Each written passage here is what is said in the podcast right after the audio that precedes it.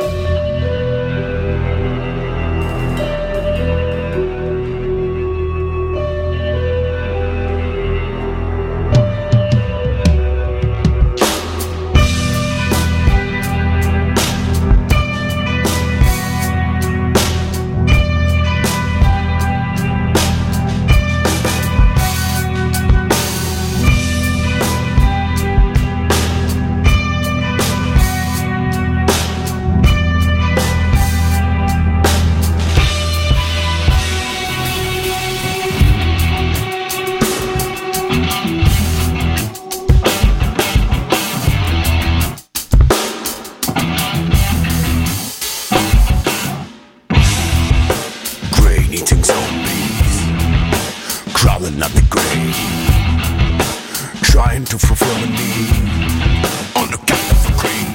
Birds are dead and the sky turns red. You know the crops in the fields are dead. Tiny things you find is the way to stay alive. If you want to survive, run till you goddamn